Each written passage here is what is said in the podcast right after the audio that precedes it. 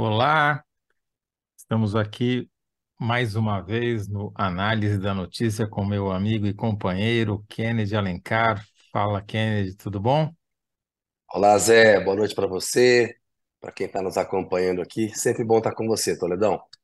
Obrigado. Eu estou apresentando hoje porque o Kennedy resolveu ficar doente, está tossindo um pouco, então, para poupá-los da tosse do Kennedy, vamos, vou eu aqui cometer essa apresentação. Mas você tá, tá bem, né, Kennedy? Foi só uma tossezinha leve, assim, né? Tô bem, fiz teste de Covid hoje de manhã, deu negativo, mas tô com uma tosse para não ficar naquele modo jornal da tosse, né? Eu vou ficar mais na retaguarda aqui com vocês, né? segurando um pouco aqui a garganta. Porque não combinaria a gente, os dois ficarmos tossindo aqui com esses cabelos coloridos nossos, né? Assim, que demonstram tanta jovialidade, né? Não ia combinar. Exatamente. Não ia, não. Bom, sem mais delongas, hoje o programa está bem quente. No primeiro bloco, o Kennedy vai contar para a gente qual vai ser o próximo passo do Lula para consolidar a maioria no Supremo Tribunal Federal após a nomeação do Flávio Dino para a vaga que estava aberta já há alguns meses da Rosa Weber, né? No segundo bloco, a gente vai falar justamente sobre a consequência dessa nomeação do Dino para o Supremo, que é, foi abrir a vaga de ministro da Justiça e Segurança Pública na esplanada dos ministérios, uma vaga ultra cobiçada. E a pergunta que eu vou tentar responder é quantos são e quais são os candidatos a ministro da Justiça. Eu posso adiantar aqui que não são poucos. E no terceiro bloco, a gente vai entrevistar e conversar, bater um papo com o Tasso Azevedo, que é o nosso convidado contumaz aqui no programa. O Tasso, que é coordenador-geral do MAP Biomas, engenheiro florestal, um craque aí dessa área de meio ambiente, que vai falar para a gente é, o que, que o Brasil vai poder mostrar de bom na COP, né? A Conferência do Clima, que vai acontecer agora nos próximos dias, e Conferência Mundial do Clima, né? E o que, que o Brasil não vai poder mostrar, né? O que, que o Brasil deixou de fazer de lição de casa é, que eventualmente pode ser cobrado lá. Bom, Kennedy, sem maiores atrasos aqui da minha parte, a pergunta que você tem que responder é qual o próximo passo do Lula para consolidar maioria no Supremo? Zé, ele vai fazer uma articulação para além do Flávio Dino. Ele acha que a entrada do Flávio Dino ajuda na consolidação dessa maioria, porque o Dino combina o preparo jurídico com a habilidade é, política, né? E pode atuar para ele como o Gilmar Mendes atuou para Fernando Henrique e atua até hoje, né? Ai, desculpa, estou ajeitando aqui. Zé, a luz está estourando aqui. Peraí, perdão. É, Terremoto em Brasília. Terremoto em Brasília. E aí, pós-Dino, ele vai focar em três ministros, é. O Lula, para consolidar a maioria no Supremo, depois de indicar o Flávio Dino, que ele acha que vai ser aprovado agora no começo de dezembro, e aí a posse pode acontecer até o final do ano, ou começo do ano que vem, porque a partir de 20 de dezembro também o Supremo está tá em recesso. Isso também dá tempo para o Lula pensar com calma no substituto do Dino para a justiça que você vai trazer para a gente aí a, como que é dessa corrida aí, vai falar disso no segundo bloco. Quem são esses três ministros com os quais o Lula pretende estreitar laços, né? São o Cássio Nunes, indicado pelo Bolsonaro, a Carmen Lúcia, que foi indicada pelo próprio Lula, e o Dias Toffoli, que, já, que também foi indicado pelo próprio Lula. Por quê? Hoje o Lula tá muito, tá, tem muito boa relação com o Gilmar Mendes e o Alexandre de Moraes. Com o próprio Barroso, o presidente do tribunal, apesar de um histórico aí de desconfiança do PT e do Lula em relação ao Barroso, por votos que o Barroso deu no passado, sobretudo em relação a Operação Lava Jato, né? Mas tem também, mas a relação hoje mais sólida do Lula no Supremo está com o Gilmar Mendes e com o Alexandre de Moraes. Curiosamente, o Gilmar Mendes indicado pelo Fernando Henrique e o Alexandre de Moraes pelo Temer. Eu, eu né? vou fazendo o placar aqui enquanto isso. Então, Alexandre, Gilmar. E a entrada do Dino você terá três. Certo? Aí você já tem o Zanin lá, que o Lula acabou de indicar, são quatro. Aí você. é, Vamos lá. Gilmar. Carmen Lúcia. Isso, aí você coloca Carmen Lúcia, o Cássio e o Toffoli. Dá sete. Carmen Lúcia. Né? E precisa de seis, na verdade. Certo. Né? Porque são 11 ministros, maioria você obtém com seis votos. Mas né? e os outros? Desculpa, antes da gente chegar nesses três aí, que são a prioridade dele, ficaram de fora outro indicado pelo Bolsonaro, foi ministro da Justiça dele, é, não é de se esperar que vá votar com o Lula, aliás, sempre que pode atrasa as votações de interesse do governo, como está acontecendo agora. Tem o Luiz Fux, não dá para confiar?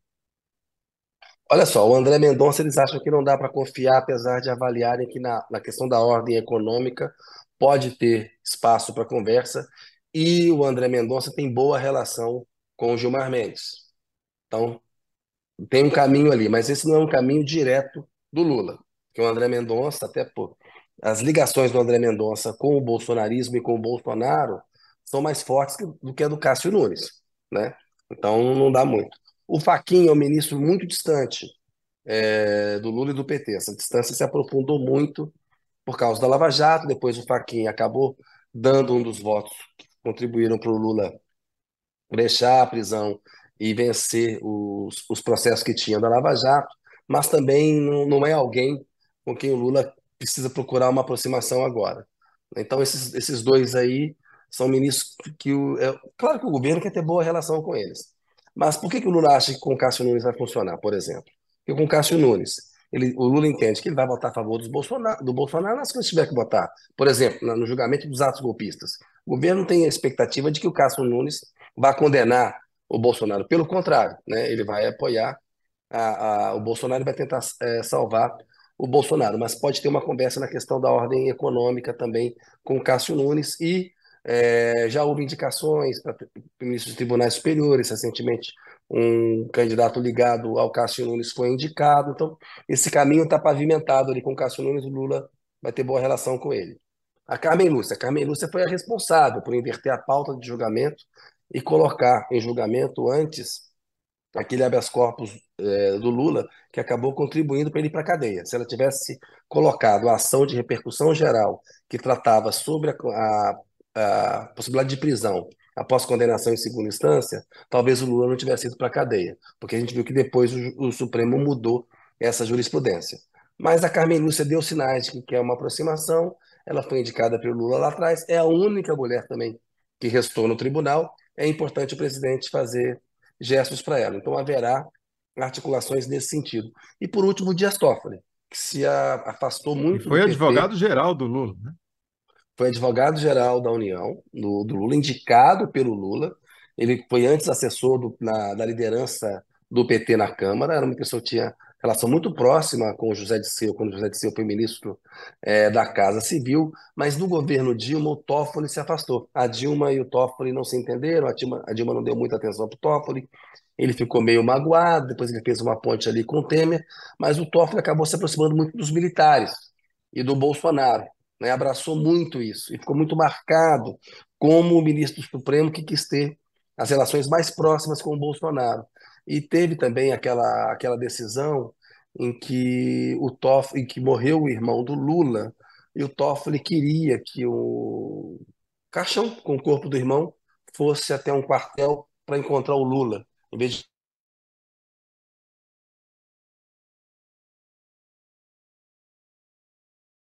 de permitir que o Lula para se tentar fazer uma aproximação entre os dois, e o Lula está disposto, sim, a recuperar essa relação com Toffoli. Por isso que o primeiro movimento, Zé, é nesses três ministros aí.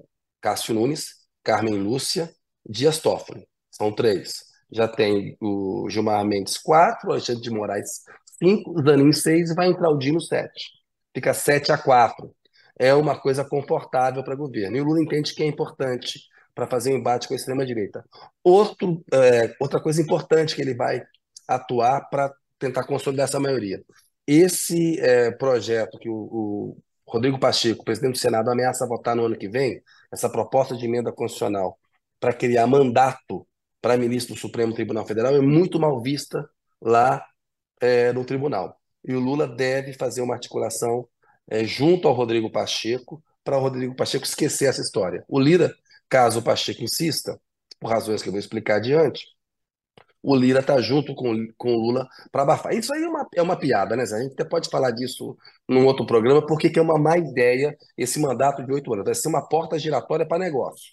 Né? Vai ter ministro do Centrão indicando, é, brigando para indicar ministro do Supremo, vai ficar pouco tempo lá, e depois esse ministro vai ficar preocupado com onde ele vai trabalhar quando sair do Supremo Tribunal. É uma péssima ideia, mas enfim, a gente, não é o nosso foco aqui. O foco é que o Lula vai atuar para convencer o Pacheco, o Rodrigo Pacheco, a esquecer esse assunto. E qual que é a carta que está em, em, em jogo aí? É o apoio ao Pacheco para disputar o governo de Minas em 2026 com apoio do PT.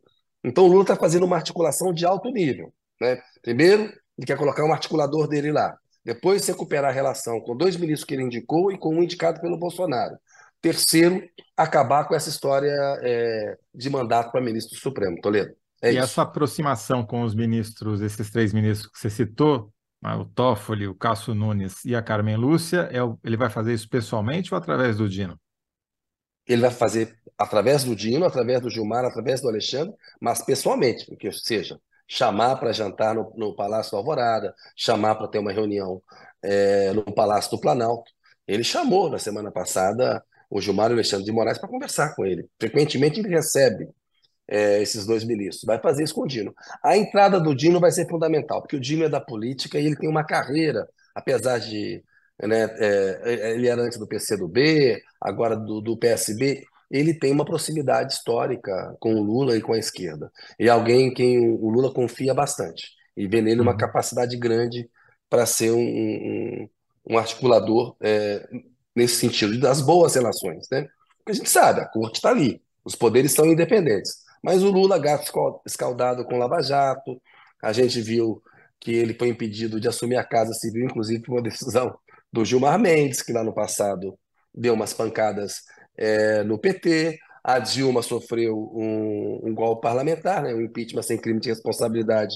O Supremo, que faz controle de constitucionalidade, não fez controle de constitucionalidade desse impeachment. Então, o Lula entende que é importante ter estabilidade, inclusive para estabilidade econômica é, e estabilidade política do governo dele, ter uma boa relação com o Supremo Tribunal Federal, que está coado pelo Sim. Senado. E vê um aliado. Né?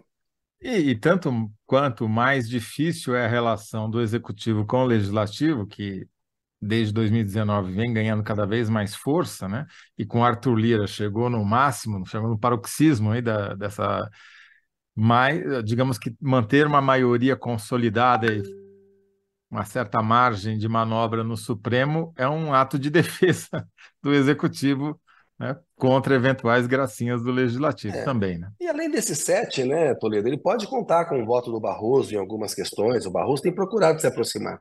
É que eles procuraram fazer uma conta sem o Barroso e o Faquinho, que podem levar essa composição até para nove. Quem eles tiram mesmo dessas, dessa conta é o Fux e o André Mendonça. Mas achando que o André Mendonça, inclusive, é, pode é, é, vir a compor. E o Fux é algo que eles simplesmente acham que, é, que não dá para confiar. Quando ele foi indicado, havia uma conversa de que aquela indicação, ele, ele sinalizou, antes de ser indicado, que ele votaria é, a favor do Zé de Seu naquele processo do mensalão, uma vez indicado, esqueceu o que ele tinha sinalizado antes da indicação. Porque também tem isso, né, Toledo? Depois que as pessoas assumem o cargo no Supremo, né, muitas dessas figuras esquecem os compromissos que elas fizeram para chegar é. lá.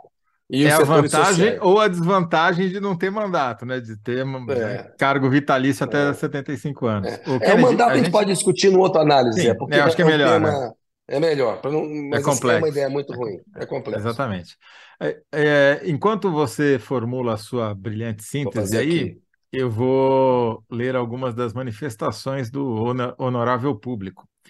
Danilo Sotero Rogério, nosso colunista de primeira hora, dizendo que, citando um grande jornalista, ter Dino como articulador político lá dentro. Da minha parte, admiro muito Dino, mas vejo Lula repetir os mesmos vícios do PSDB. Abandonar a lista tríplice foi um erro. Bia Martins. Lista tríplice foi tiro no pé. A escolha tem que ser política, sim. Rosiane Arroxo. Rosiane Arroxo. Boa noite. Espero que na próxima indicação seja uma mulher negra. Pois é, tá um clube do Bolinha lá há muitos anos não se via. É, Renato Macedo, Lula usará habilidades de Dino para ter apoio de Gilmar e Moraes no STF. Rosiane Arroxo é, já falou e o Danilo também já falou aqui. Temos aí uma síntese, Kennedy? É, por maior apoio no STF, porque é difícil você falar em maioria para governo no STF, não é uma base parlamentar. Por maior apoio no STF, Lula reforçará laços com Cássio, Carmen e Toffoli. Pode ser? Porque Carmen Lúcia e Cássio Nunes não cabe. Eu não contei. Cabe. Com o apoio no STF, Lula reforçará laços com Cássio, Carmen e Toffoli. Isso Tá cabe. bom, então. Tá bom? Muito bom, Kennedy. Você não tossiu nem uma vez. Estou achando que você deu Tô, um se- golpe aqui. tô segurando aqui, cara. A garganta tá ruim. A voz tá ruim também. Vou Eu te tô devolver a bola agora, então, para você Eita, apresentar esse segundo lá. bloco aí. Ô Zé, é o seguinte, a gente viu com a saída do, com a, indicação do Dino para o Supremo, ele não saiu ainda do Ministério da Justiça, né? Eles tomaram esse cuidado, porque é um caso raro em que está se indicando o ministro da Justiça que está no cargo para uma vaga no Supremo. E tem todo um trâmite, essa indicação precisa ser aprovada pelo Senado Federal. Então haverá a sabatina, né, e, e a votação em plenário. Há uma postura aí, bem sinalizada com o Rodrigo Pacheco, presidente do Senado, e com o Davi Alcolumbre, é, presidente da Comissão de Constituição e Justiça, para a aprovação dos dois, né, do Paulo Gonet, indicado para a Procuradoria-Geral da República, e para o Dino. Acontece que a gente sabe como na política não tem vácuo, né, Zé? Não tem. Apareceu um espaço, ele é ocupado Mesmo quando não aparece, as pessoas já ficam cavando, né? É, Imagina quando para está derrubar. vago. É, para derrubar. Então, assim, diante da perspectiva de uma vaga nesse ministério, que é importante pra caramba, porque tem coordenação das políticas de segurança pública, Polícia Federal, nomeação para ministros de tribunais superiores, tudo isso passa pela Justiça.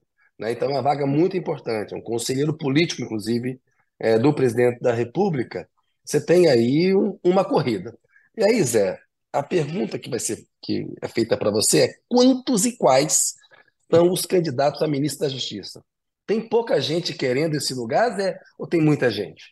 Olha, é mais de uma dezena, mais de uma dúzia, eu diria, viu, Kennedy? Mais de uma Eu dúzia. fiz, fiz um levantamento aí, conversei com alguns especialistas da área, alguns até com alguns que são cotados, né, para fazer a relação mais ampla possível.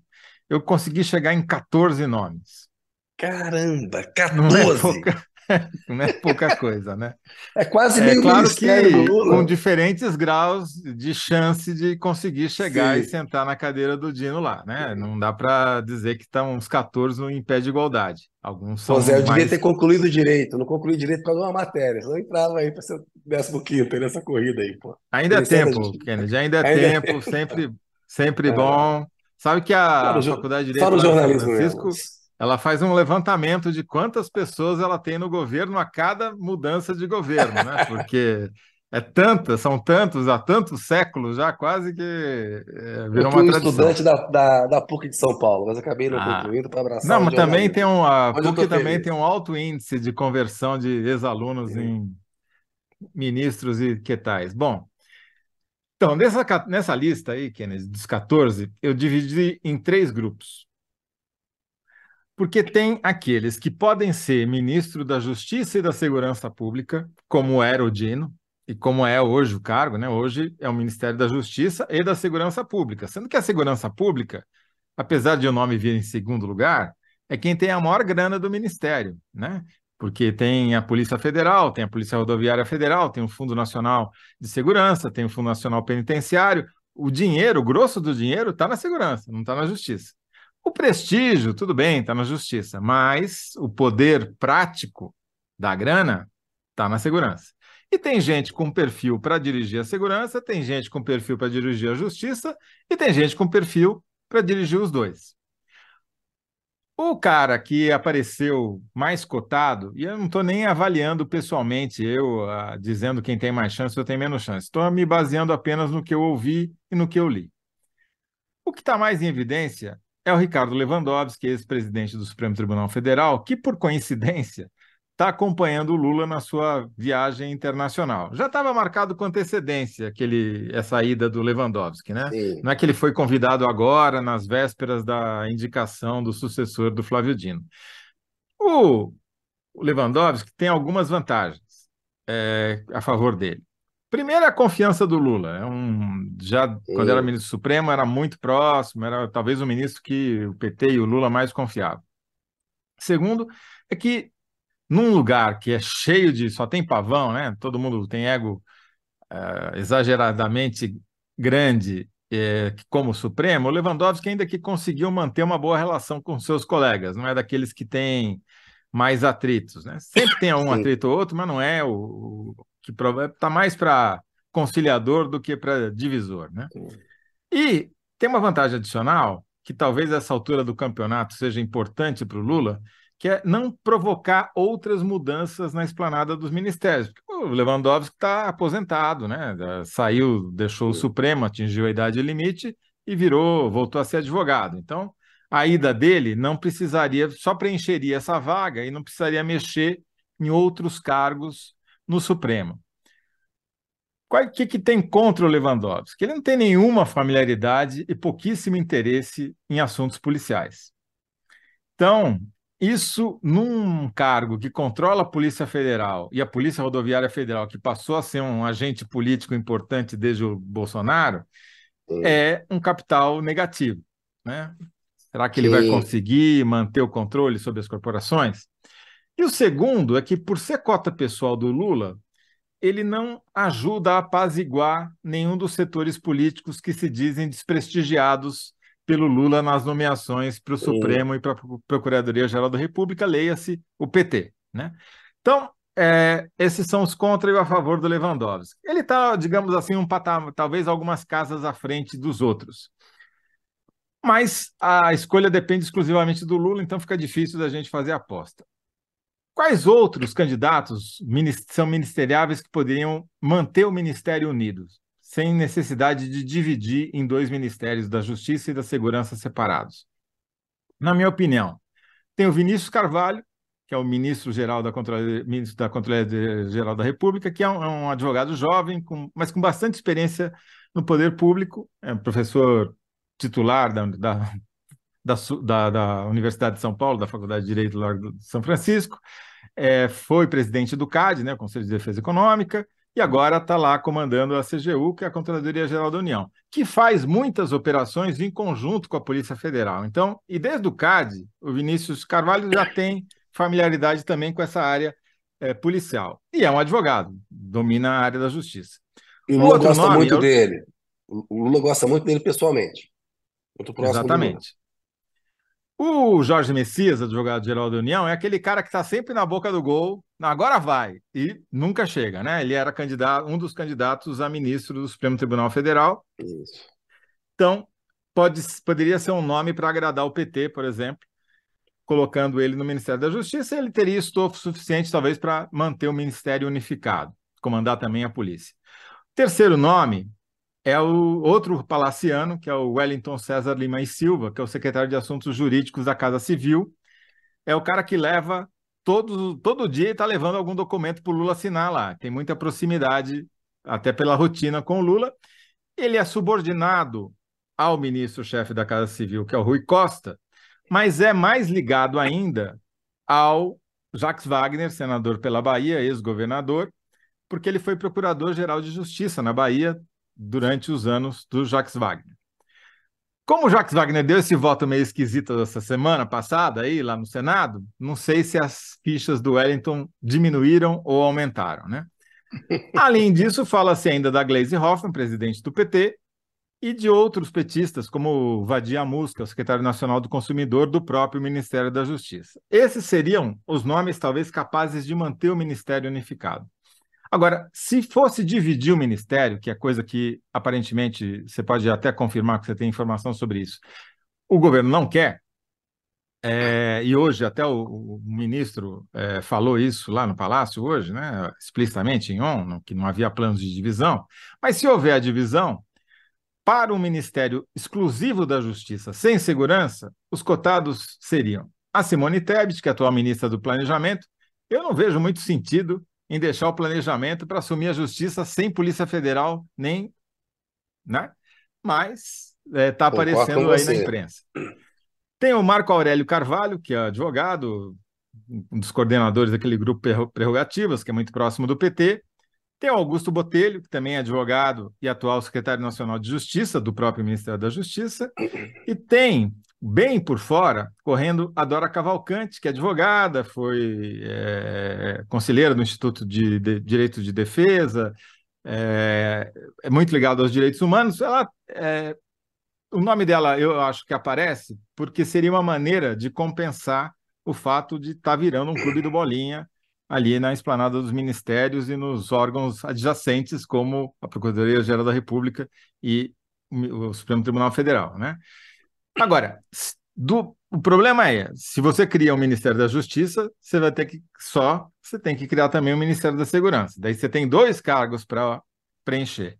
Quem seriam os nomes para esse Ministério da Segurança sem justiça? O Andrei Rodrigues, que é o atual diretor-geral da Polícia Federal. Eu tenho cá minhas dúvidas se ser secretário, ser ministro da Justiça só da aliás, ministro só da Segurança é mais ou menos do que ser delegado, diretor-geral da Polícia Federal. Tudo bem, teria que Eu acho que é mais importante ser diretor-geral da Polícia Federal. É, né? eu, eu, enfim, também tenho essa É mais poder. Exatamente.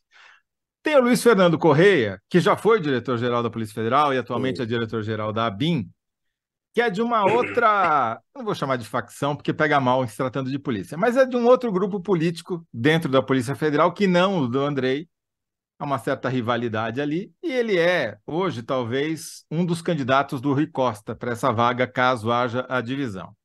Em terceiro, tem o Ricardo Capelli, que é o atual secretário executivo do Ministério da Justiça, que a indicação é o nome que o Dino gostaria que é, assumisse o cargo, mas dificilmente ele vai ter estofo para assumir o Ministério Justiça, afinal de contas, ele é jornalista, ele não é nem especialista em segurança, nem especialista em justiça, né?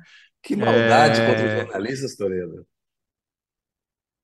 Vou me abster de fazer comentários. É...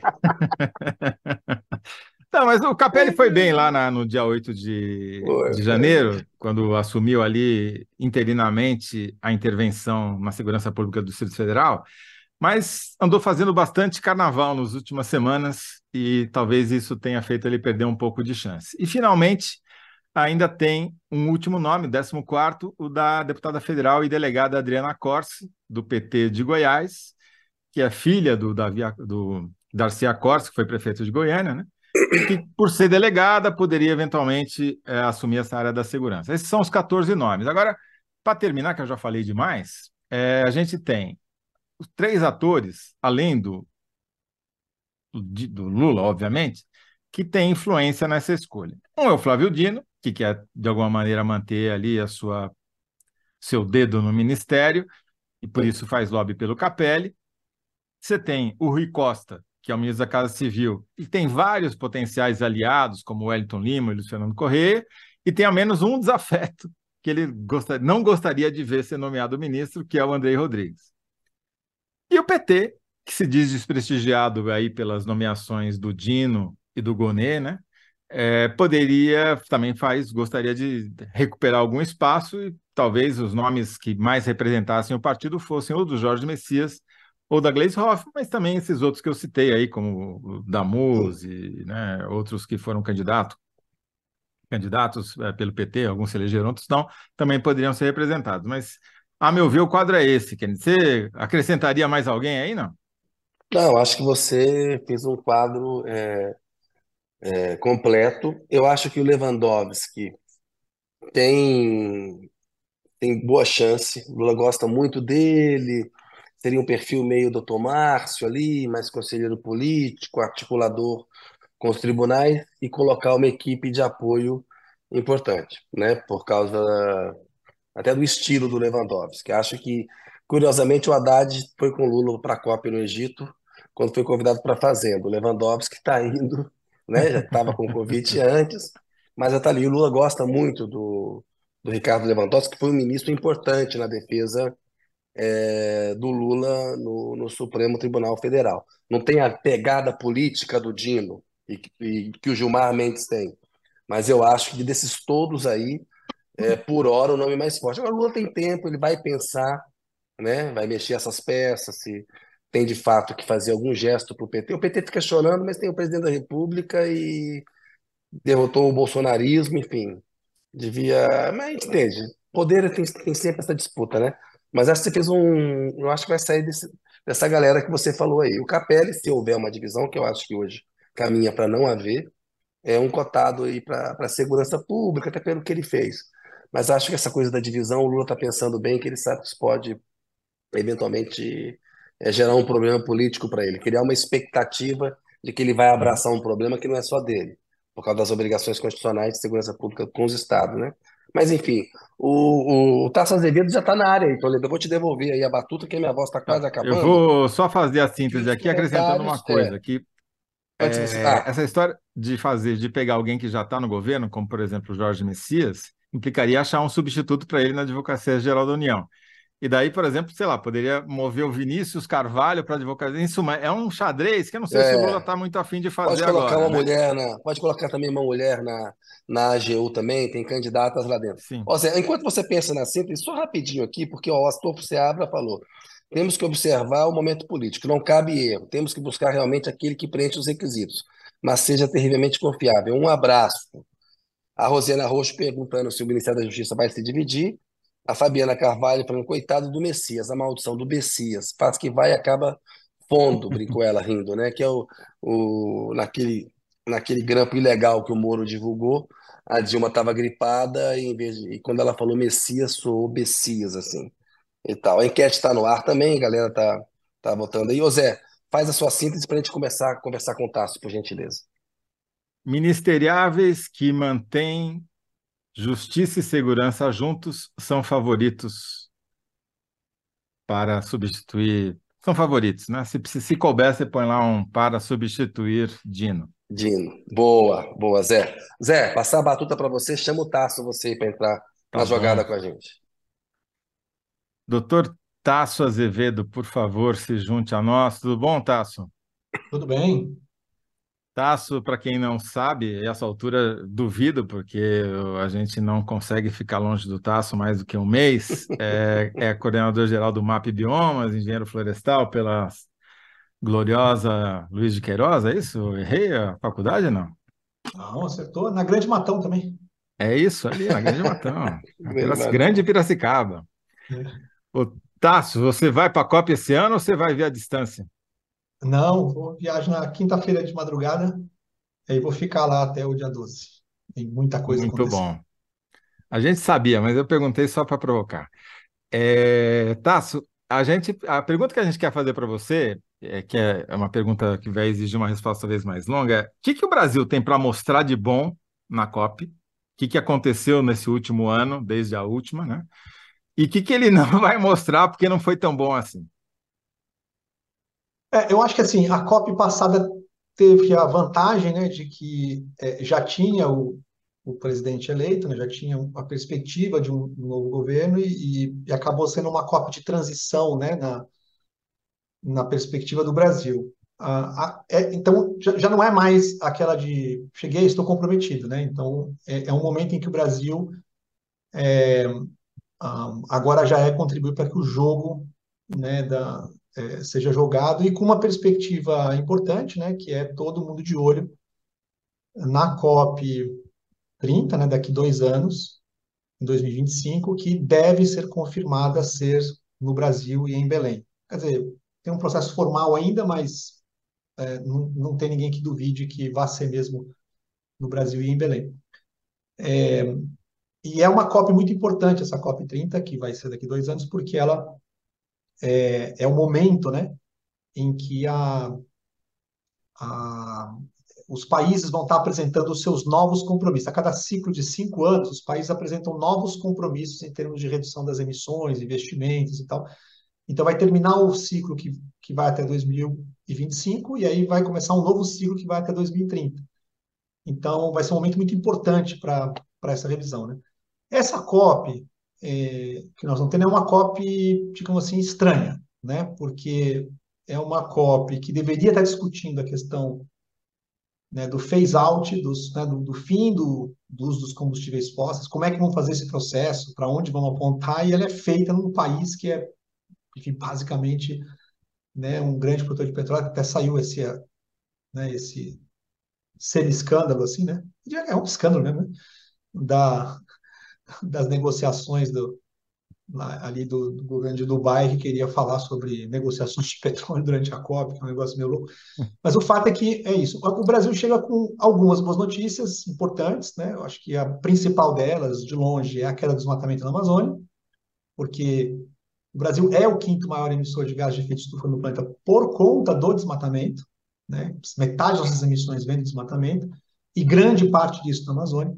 Então, a, a notícia de que é, já caiu 20% né, na, até julho desse ano, e que a, se você contar os dados anualizados desse ano, a perspectiva é uma queda de cerca de 50% do desmatamento na Amazônia, é uma, uma notícia excelente. É, sem dúvida, a maior queda de emissões de gases de efeito estufa de qualquer país no mundo, é, pelo menos nos últimos Tasso, 10 Dá uma ordem de grandeza para a gente. O que, que significa essa queda em termos do que aconteceu nos últimos Isso. anos Bolsonaro e numa área real. Fala assim, ah, 50%, chegar a 50%. Por que, que é relevante? Diz para é. gente, dá uma ordem de grandeza aí. O desmatamento ele voltou né, ao patamar que ele estava antes do governo Bolsonaro. Né? Então ele estava em cerca de 9 mil quilômetros quadrados. Ele cresceu, o governo Bolsonaro, até ali próximos dos 12 mil quilômetros quadrados, e agora ele está é, em 9 mil quilômetros quadrados, mas a gente sabe que tem uma tendência de queda maior, porque o desmatamento ele é medido entre agosto e julho de cada ano. Então, a primeira metade do dado do desmatamento que foi divulgado agora, ela, na verdade, se refere ao último semestre do governo Bolsonaro, onde o desmatamento estava crescendo a uma taxa de 50%. Nossa. Então, a queda no primeiro, no primeiro semestre desse ano foi tão grande que ela compensou o aumento que teve no, no, no ano passado e ainda mais um pouco para resultar numa queda de 20%. Então, é muito importante. Mas a gente sabe que, é, para você ter uma ideia, isso é mais ou menos, tá? Cerca de 200, 250 milhões de toneladas de carbono a menos de emissão é, nesse período. Isso é, isso é, mais ou menos a emissão do Peru inteira ou da Argentina inteira. É, é muita coisa, tá? To, Quer dizer, o Brasil, Brasil vai deixar de eh, terá deixado de emitir uma Argentina de carbono. De... Isso.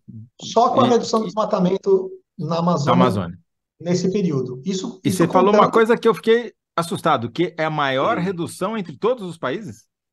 É, você pegar em quantidade de carbono que você reduziu em um ano, não tem nada igual, pelo menos nos últimos 10 anos. Né? Porque... Qual foi a razão, Tasso? Maior fiscalização e qual que é a área dessa, dessa redução? Tamanho do que, por exemplo? Ó, se, se caiu de 11, mais ou menos 11 para 9, 2 milhões de, de hectares, é, o estado do Rio de Janeiro tem 4,5 milhões de hectares, é meio estado do Rio de Janeiro. né? então, é, é, muita coisa. Agora, tem um outro lado, né? Acabou hoje, agora à tarde, né? À tarde foi divulgado os dados do desmatamento no Cerrado. Né? E no Cerrado é o contrário, no Cerrado aumentou o desmatamento. Tem uma tendência de aumento do desmatamento no Cerrado. E no Cerrado, o desmatamento, inclusive, foi maior do que o desmatamento da Amazônia né, que é uma coisa que não acontecia há muito tempo. Em área? E tem um agravante, né, Tasso, que aqui é, é, no Cerrado ainda é desmatamento legal que pode ser aumentado, porque a área de reserva obrigatória é 20%, quanto na Amazônia é 80% reserva legal, né? É. Então a gente já falou disso. Assim, é tudo legal. Eles podem. Tem muita coisa tem ilegal, né? legal no Cerrado também, sabe? Ah, tá. Então explica. É, é que eu acho que tem que mudar essa lei para o Cerrado, senão vai acabar. Com 20% de reserva legal, eles vão é. acabar com o Cerrado. O Cerrado tem, tem algumas características. O Cerrado, primeiro, que o Cerrado é, metade, é, é menos da metade da Amazônia. O Cerrado, a Amazônia tem mais ou menos 5 milhões de quilômetros quadrados, né? Se você pegar a Amazônia legal, e o Cerrado tem 2 milhões de quilômetros quadrados. Então, foi 11 mil quilômetros quadrados de desmatamento no Cerrado. É, isso equivale a um desmatamento, sei lá, de 22, 23, 25 mil quilômetros quadrados na Amazônia. É muita coisa. Né? Proporcionalmente, não só em números absolutos foi maior, porque na Amazônia esse ano foi 9 mil e o Cerrado foi 11 mil, mas também, é, proporcionalmente, é muito maior. E tem vários fatores que, é, enfim, atentam para isso, né? É, um é que a restrição do desmatamento na Amazônia faz com que o desmatamento ele vá se deslocando para outros lugares, né? Aquele capital que existe para fazer o desmatamento e desenvolver novas áreas, ele acaba se deslocando. Esse é um. Mas o segundo fator, ele tem a ver com uma legislação europeia, tem uma legislação europeia que prevê que a partir de dezembro de 2024, final do próximo ano, produtos que venham de desmatamento não poderão entrar mais no, lá na Europa. E, se eu não, se eu não me engano, a data de corte é, é janeiro deste, deste, do 2022, se não me engano. Então, mas tem uma data de corte um pouquinho para trás. Então, se desmatou antes desse, dessa data, não tem como você é, é, exportar para. Desmatou depois dessa data, né? É, produtos que foram produzidos não podem ser exportados para a Europa. Só que tudo tem a ver com a definição de floresta. O que, que é desmatamento? E a definição de floresta usada hoje pela, é, pela, pela Europa, ela exclui boa parte do cerrado.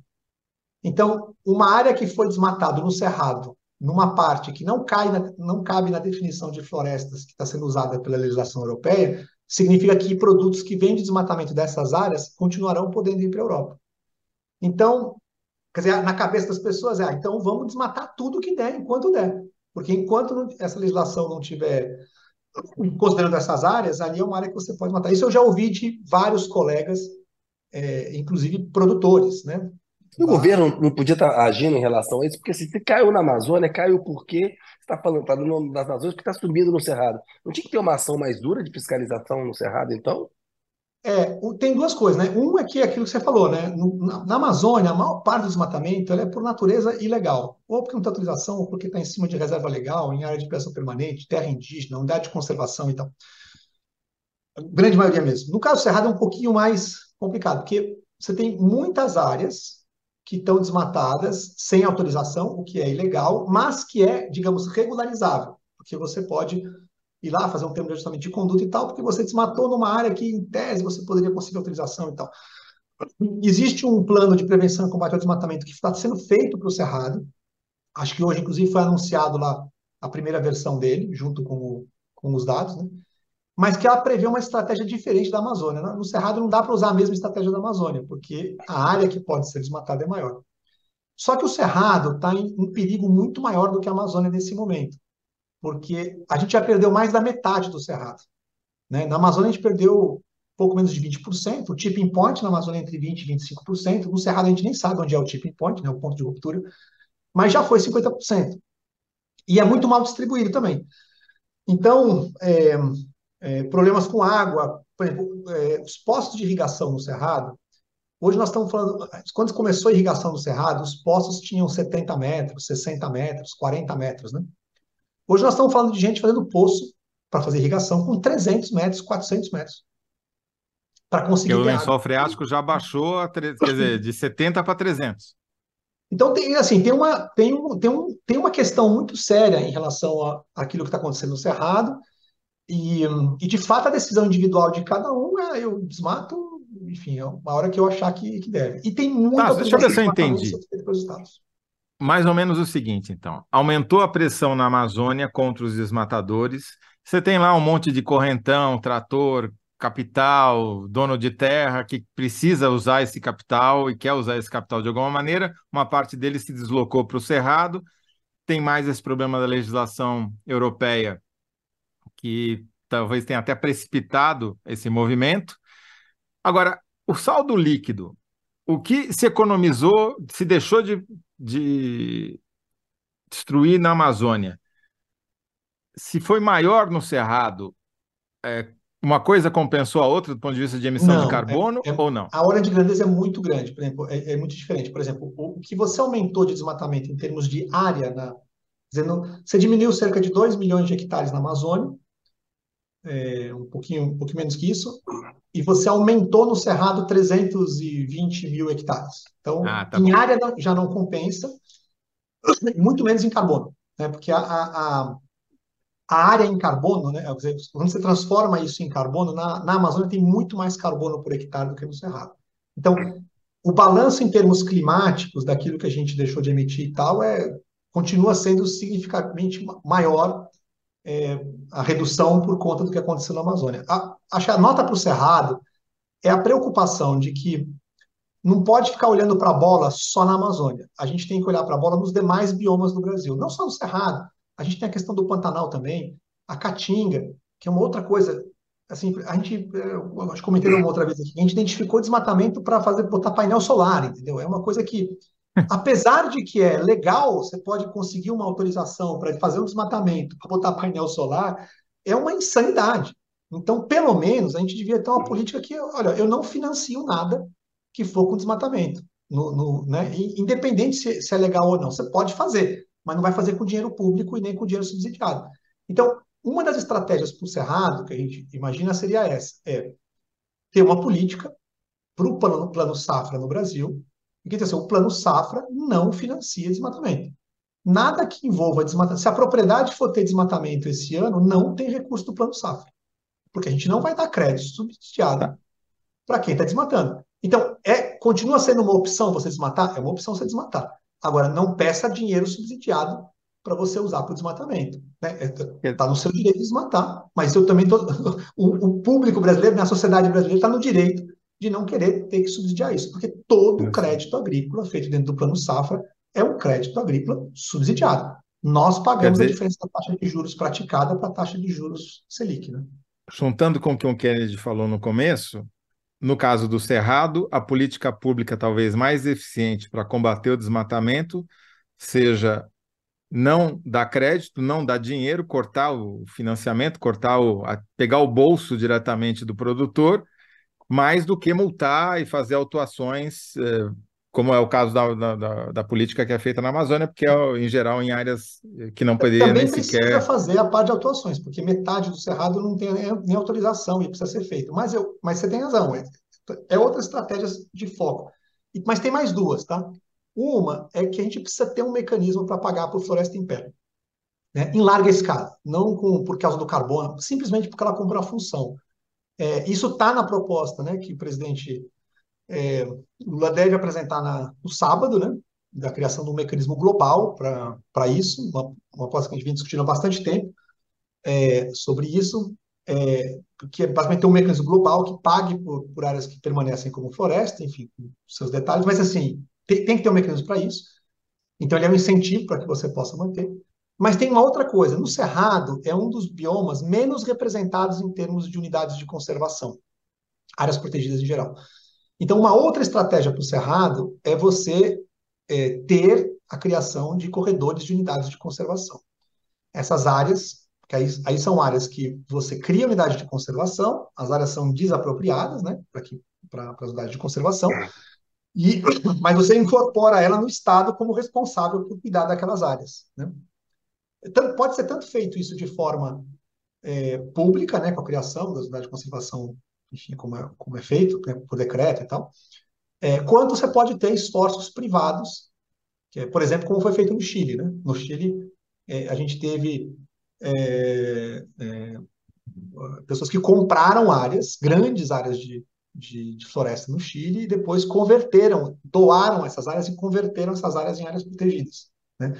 Então, é, eu acho que esse tipo de mecanismo também vai ser necessário no caso do Cerrado. Como é que o Kennedy faz para proteger a, a, grande extensão de área que ele tem lá no Cerrado, é, Tasso, para manter a floresta dele em pé? Que mecanismo é esse que o Lula deve apresentar lá na COP é, para você subsídio, você paga, você dá dinheiro para quem tem floresta, é isso? É, a ideia é você ter um mecanismo em que, uh, uh, obviamente que a conta primeiro precisa ser feita por país, depois cada país vai ter o mecanismo de como fazer isso chegar na, na ponta, né? Enfim, de distribuição e tal. Mas a ideia é, se você tem uma quantidade de floresta no começo do ano e aquela quantidade de floresta continua até o final do ano, significa que você manteve aquele ano os serviços que aquela floresta presta. Né? Por exemplo, as florestas tropicais são responsáveis por manter a temperatura global um grau abaixo do que elas poderiam estar se as florestas não existissem. Né? Então, ela presta um serviço. Então, você teria um pagamento por cada hectare de floresta que foi, que foi mantido. E aí, com algum mecanismo que gere um desconto daquilo que você tem para receber se você desmatou. Né? Então, se você desmatou, você tem que ter um desconto, e um desconto que seja bem grande, né? para que ele seja, é, para que o, o, desincentivo seja atrativo. Né? Então, o incentivo é o quanto você recebe. O desincentivo é o quanto você deixa de receber se você desmatar. E esse deixa de receber tem que ser um, um valor alto. Né? Então, a ideia com isso é criar um, um, um mecanismo que estimule, né? que as pessoas possam manter. Agora, tem também um outro lado, que é o lado de você pensar as atividades econômicas chamadas compatíveis com o ambiente natural, que não são só os serviços ambientais, né? É, no caso do Cerrado, uma das coisas mais fabulosas do Cerrado são os frutos, né? É, uhum. tem até uma terminologia né, para tratar de alimentos que são frutos do cerrado, né, que são coisas incríveis que a gente tem no, no cerrado em termos de frutas, e que dão de forma nativa e que podem ser, e, e não só frutos, né, como sementes, né, o tem um, um bocado de coisa que dá para é, utilizar também. Agora, tem uma questão que é a questão da água no cerrado. Né? Então, eu acho que tem um outro aspecto a pensar, que é como ligar né, o tema do Cerrado como berço das águas, é, que acaba abastecendo todas as regiões do Brasil, né? Todas as regiões, todas as metrópoles do Brasil têm água que vem do Cerrado. Né? Então, a, se a Amazônia é o chuveiro, a caixa d'água é o Cerrado, que distribui. Todas? Né? Todas as metrópoles.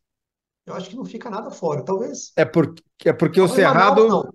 Mas você pensar tá. aqui para a região centro-sul, tudo chega no Rio de Janeiro, chega no Espírito Santo, chega aqui no, na, em São Paulo, é, chega no Sul também, porque as, as, as bacias hidrográficas do Brasil, todas as principais bacias hidrográficas do Brasil, elas têm um braço no, no Cerrado. Né? Até localizar o Cerrado para quem não lembra das aulas de geografia da escola, Tasso, vamos lá pegar os estados que, que estão ali dentro do Mato Grosso tem um pedaço que é Cerrado. Mato Grosso, Mato Grosso do Sul, é, até o Paraná. O Paraná tem um pedaço de Cerrado. São Paulo São... tem Cerrado. Minas Goiás, Gerais, Minas, era de Cerrado. Minas, Goiás, Bahia, Tocantins. Tocantins. Até o Pará tem um pedacinho. Se você olhar no, no mapa, tem um pedacinho do Paraná que tem Cerrado. Né? Maranhão tem bastante Cerrado. Piauí tem Cerrado. É, aí descendo Bahia, né? É, você falou que que, a, que a, o desmatamento é muito desigual. Onde é que está mais concentrado? Onde é que se concentrou esse desmatamento recente do Cerrado? Foi naquela região que eles chamam lá de 70, Matopiba, lá? Isso, Maranhão, 75% Tocantins. foi no Matopiba. Quanto? É, 75% do desmatamento no Cerrado, Uau. nesse último período medido, que foi anunciado hoje, aconteceu é, no Matopiba. Né? Ali, Bahia, Tocantins, Piauí e Maranhão. E isso onde mais cresceu. Para agronegócio, né, Tássio? É agricultura, né? É isso, né?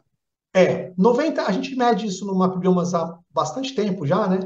E não, não varia muito. É 95, 97, 98% do desmatamento, ele é, é as áreas que são desmatadas acabam convertidas para o uso de, de agricultura e pecuária, né? E também é uma coisa são... relativamente fácil de você perceber, porque é, você que... pegar o território brasileiro, é, a, a, área ocupada por, por, exemplo, por cidades é ínfima, né? É 1, 2% do Brasil ocupado por, né, por, por essas áreas. Mineração é 0, alguma coisinha. Então, realmente a maior parte mesmo daquilo que é convertido acaba se transformando em áreas de pecuária. E, e não precisava, né, Tasso? Com a área que já está desmatada, com a área que já existe, não haveria nenhum problema para o Brasil continuar e o agronegócio brasileiro continuar. Isso aí é, é, é gula e não pensar no, nos efeitos, né? Que o Brasil vai secar, que nós vamos ter problema com a Amazônia. Isso aí é. O que, que explica isso? Porque é, porque tem, assim, né? uma coisa interessante é assim, se você se você conversa com com o pessoal, conversa não, né? Se você ouve falar, todos os ministros, todos os ministros, tá? Desde Roberto Rodrigues, pelo menos desde o Roberto Rodrigues, em 2003, né, todos os ministros da Agricultura, em algum momento, falaram essa frase: o Brasil não precisa desmatar mais nenhuma árvore, não precisa cortar mais nenhuma árvore para aumentar a sua produção, porque a produtividade. E é verdade, não precisa. Mas, de fato, não é isso que acontece. Né? E, e, e a razão é porque é o seguinte: você consegue falar isso em tese, olhando para o Brasil, o Brasil, se ele fosse administrado por um poder central que decide o que, o que é para fazer e não fazer, você diria, não desmata mais nada, porque não faz sentido, né? Vamos até recuperar umas áreas aqui. Mas, para a decisão do empreendedor individual, é diferente, porque ele está olhando ali para o umbigo dele, para a região dele. Né? E cada um tentando resolver o seu. O problema é que quando cada um tenta resolver o seu, a somatória de todos eles não dá o bem comum. E é uma coisa que faz parte, né? O manejo de recursos naturais é assim a história toda, né? Se todo mundo tentar fazer o melhor para si, a soma não será o melhor para todos. É diferente se você falar assim, né? Igual o japonês lá quando limpava os estádios, né? Se todo mundo limpar o seu lixo e mais uma coisinha que não era do seu lixo, você acaba com o lixo rapidinho, não é verdade? Mas isso funciona para esse tipo de coisa. Para uso de recursos naturais, em geral, não, porque a decisão que, que você está tomando individualmente, não necessariamente ela leva a uma decisão coletiva. Que surpresa que, que o mercado bolso, não dê Zé. conta disso, viu? É, tem que pegar no bolso dessa gente. É, é, é, é lei e bolso, entendeu? É cadeia e bolso. Mas, Otácio, dá para identificar, porque o Mato Piba, essa região Maranhão, Piauí, Tocantins, Bahia, é uma região que até duas décadas atrás mal tinha transporte. Quer dizer, era uma região com pouca baixo não era muito explorada, né? Era uma fronteira agrícola razoavelmente recente, estou enganado? E... Não, é uma, é uma, é uma fronteira agrícola dos últimos, dizer, os últimos 20 anos, né? Que ela foi crescendo, Exato. mas ela está alcançando o seu pico. Em alguns lugares, o Mato Grosso já passou do pico. Então, o desmatamento no Mato Grosso está caindo, mas não está caindo porque tem uma grande política de. Porque não tem mais o que desmatar. Porque o desmatamento do Mato Grosso já não tem o que desmatar em larga escala, né? Então, ele está tá reduzindo. E ao contrário, na Bahia ele está crescendo e crescendo muito, né? O desmatamento na Bahia, e com muita autorização. Se você pega os dados do MapBiomas do ano passado, por exemplo, a Bahia foi o estado que proporcionalmente teve mais autorizações para áreas desmatadas frente ao que você tinha de desmatamento. Então, se eu não me engano, o número para a Bahia foi 46%, uma coisa assim. Ou seja, quase metade da área desmatada que nós detectamos no mapa biomas é, alerta é, tinha, cruzava com algum tipo de autorização, sem fazer juízo de valor, se a autorização era válida, não era válida, tal, mas cruzava com algum tipo de autorização é, dada pelo, pelo Estado da Bahia. Então, é um Estado que isso está acelerando muito, né? Inclusive, teve, uma, teve uma, um episódio, acho que quando o Lula foi esse ano na Bahia, em algum evento que teve ali, de agronegócio, e que o governador estava reclamando que é, era muito burocrático para dar as autorizações, que precisava dar autorização mais rápido e tal, né? Então, que é, um, é uma coisa meio disléxica, assim, né? É, para o pro problema que a gente está vivendo, né? Então, é, a, gente, a gente deveria estar tá vendo é co, como a gente faz para poder desestimular você ter autorizações, que as pessoas queiram pedir autorizações, né? E ter outros mecanismos, né? A história mostra, e a gente viu isso aqui em São Paulo, né? Você, os ganhos de produtividade em larga escala, eles acontecem quando você estanca a fronteira. Quando você estanca a fronteira, você não tem mais para onde crescer a área de fronteira, é quando os ganhos de produtividade são imensos. Então, São Paulo que não cresce o desmatamento. São Paulo parou de, de, né, de, de, perder cobertura florestal a partir de 2000, mais ou menos, 2003, 2004, já para mesmo de crescer, que bate com a lei da Mata Atlântica. A lei da Mata Atlântica, ela impede o desmatamento praticamente em qualquer lugar. E aí, é, então estancou a fronteira. E aí o que aconteceu foi uma reorganização do uso do solo. Diminuiu muito as áreas de pastagem em São Paulo, cresceu muito as áreas de cana. Hoje há uma disputa de território em São Paulo né, que valorizou muito a terra entre plantio de eucalipto para novas plantas de papel e celulose que estão no, no, estado e soja, competindo com a cana, tá certo? E isso fez com que diminuísse a área de, de pecuária. Diminuiu a produção pecuária? Não diminuiu. Caiu pela metade a área de, de pastagem praticamente, mas a produção pecuária se manteve. Por quê? Porque aumentou muito a produtividade. Ou seja, se você quiser manter a sua atividade, você tem que ser muito mais produtivo. Porque senão vai fazer confinamento. O, o e você vai então, usar, inclusive, as outras culturas para alimentar o gado, né? É, da não, cana, não há nada que estimule mais a produtividade e que, em última instância, a melhor coisa que você tem para um Estado ou para o país é você fazer com que gere mais produção na mesma área, porque significa que aquele ativo que está disponível, ele é um ativo que gera muito mais renda. Né? E gera mais renda mantendo né, a fonte, digamos assim, da, né, do, dos benefícios né, que a gente precisa da natureza para poder manter a produção. Como criar um SOS Mata Atlântica, tem que criar um SOS Cerrado, uma lei da Mata Atlântica, uma lei do Cerrado. Tem que ter uma mobilização nesse sentido, porque é. senão Existe vai acabar. uma proposta né, de ter uma, uma lei para cada um dos biomas, né? E o Cerrado é um que realmente precisa, porque já entrou na fase crítica, né? Perdeu 50% da cobertura. É, é uma coisa bem, bem, bem, bem importante. Olha, mais que o Cerrado, a gente só consumiu o nosso tempo, porque a gente já estourou aqui em três minutos. Agora tem que eu só falar uma coisinha, né? Porque você não pode deixar de falar do petróleo, né? Porque eu acho que uma das outras questões para a gente, e só eu termino com isso nesse sentido, a gente sempre fala, fala, fala da questão dos da terra, né?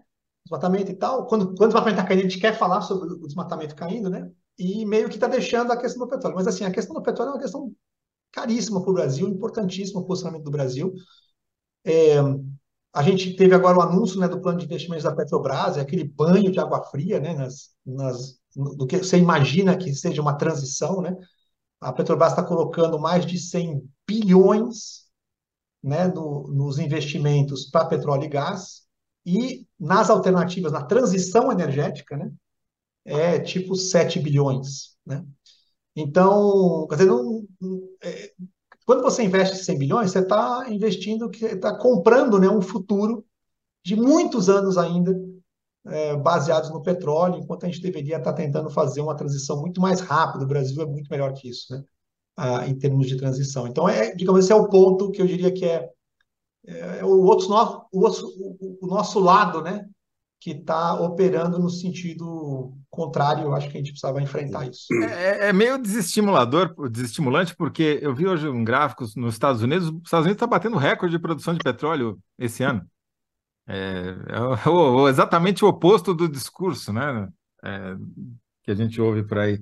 Bom, temos que fazer uma síntese. Antes, eu vou ler rapidamente aqui alguns poucos comentários da Tatiana Lima. O Brasil não deveria financiar o agro do mal. A Helena Molo dizendo: Tasso Azevedo é sempre uma presença incrível, concordo com a Helena. Fabiana Carvalho, nossa, não sabia disso. O Cerrado é vital, gente. E o Ricardo Oliveira dizendo: chega de isenção, imposto e subsídio de 30% ao agro, vamos industrializar o Brasil. Tasso, a gente pode dizer que Brasil vai mostrar a Amazônia esconder cerrado e petróleo na COP? Eu acho que o Brasil não vai esconder o cerrado, porque tá na, é, é um tema, inclusive, acho que ter, ter anunciado os dados hoje foi importante. Ah. Mas eu acho que o petróleo sim. tá certo. Quer dizer, Brasil vai festejar a Amazônia lamentar Cerrado e esconder o petróleo na COP, né? Boa. É isso. Tá ótimo. Tasso, boa viagem. Depois você tá, já está convocado para fazer um balanço do que, que aconteceu lá. Por favor. Legal. Sempre um prazer. Tá bom? Tasso, obrigado, hein, velho. Sempre bom, sempre bom aprender com você. Obrigado mesmo. Obrigado, Tasso. Bom, Kennedy, assim a gente chega ao fim aqui. Ninguém falou nada de enquete. Como é que tá? Eu não vi nada aqui. Você viu ou não? Não, não vi também não. Ô Zé, Esqueceram da enquete. essa coisa da terra no Cerrado. Eu tenho vontade de comprar uma terrinha no Cerrado. Não tenho grana, Zé. Sempre prestar é. uma grana aí pra gente. Tá, a gente consegue um financiamento público. Diz que não, vai, pra, que não vai plantar nada, que não vai derrubar nada, e daí derruba lá 80% da área. Região linda, tá sendo acabada. Ó, estão aí, ó, Zé, cadê então a enquete? Vamos lá. O resultado, vamos lá. bora lá. Primeiro, é, pelo jeito... as a síntese aparentemente ganhou o Kennedy, porque não deram o placar, mas como ele está aqui na síntese vencedora, é, primeiro bloco, qual o próximo passo de Lula para consolidar maioria no Supremo? É, emplacou Kennedy, Lula reforçará laços com Cássio, Carmen e Toffoli. Segundo bloco, quantos e quais? Você ganhou com 59% dos votos aqui, me. Boa. Tá? O segundo bloco, é... Quantos e quais são os candidatos a ministro da Justiça? Daí, ministeriáveis que mantêm justiça e segurança juntos são favoritos. E no terceiro bloco, o que o Brasil vai mostrar, o que tem para esconder na Conferência Mundial do Clima, o Brasil vai mostrar a Amazônia e esconder. É, é, ficou um pouquinho diferente. O Brasil vai mostrar a Amazônia, é, lamentar Cerrado e esconder o petróleo. É isso aí. Ah, tá bom. Acho que tá bom, né, Kennedy? Melhoras aí para você. Obrigado, Espero que Zé. amanhã você já esteja completamente em forma para apresentar o programa. Até Valeu, lá. Zé. Até amanhã. Abraço. Tchau, pessoal.